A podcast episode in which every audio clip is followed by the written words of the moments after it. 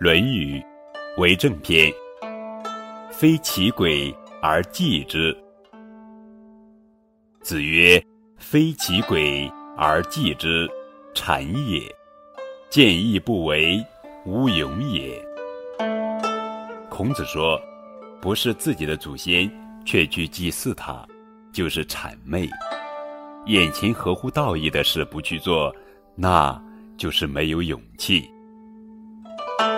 关于“非其鬼而祭之，谄也”，还有一个好听的故事：鲁智深拳打镇关西。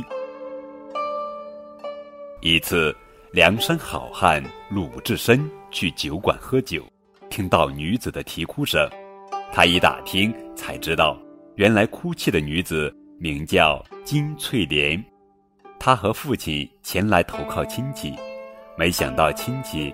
已经搬走了，可他和父亲又没有钱回家，只好在酒楼卖唱。有个屠户叫镇关西，写下三千贯彩礼钱的空文书，强娶了翠莲。可金翠莲过门没多久就被赶了出来，还被要求退还彩礼钱。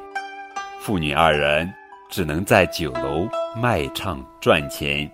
还给镇关西，鲁智深听后十分气愤，给了他们一笔银子，让他们回家，然后又找到了正在卖肉的镇关西。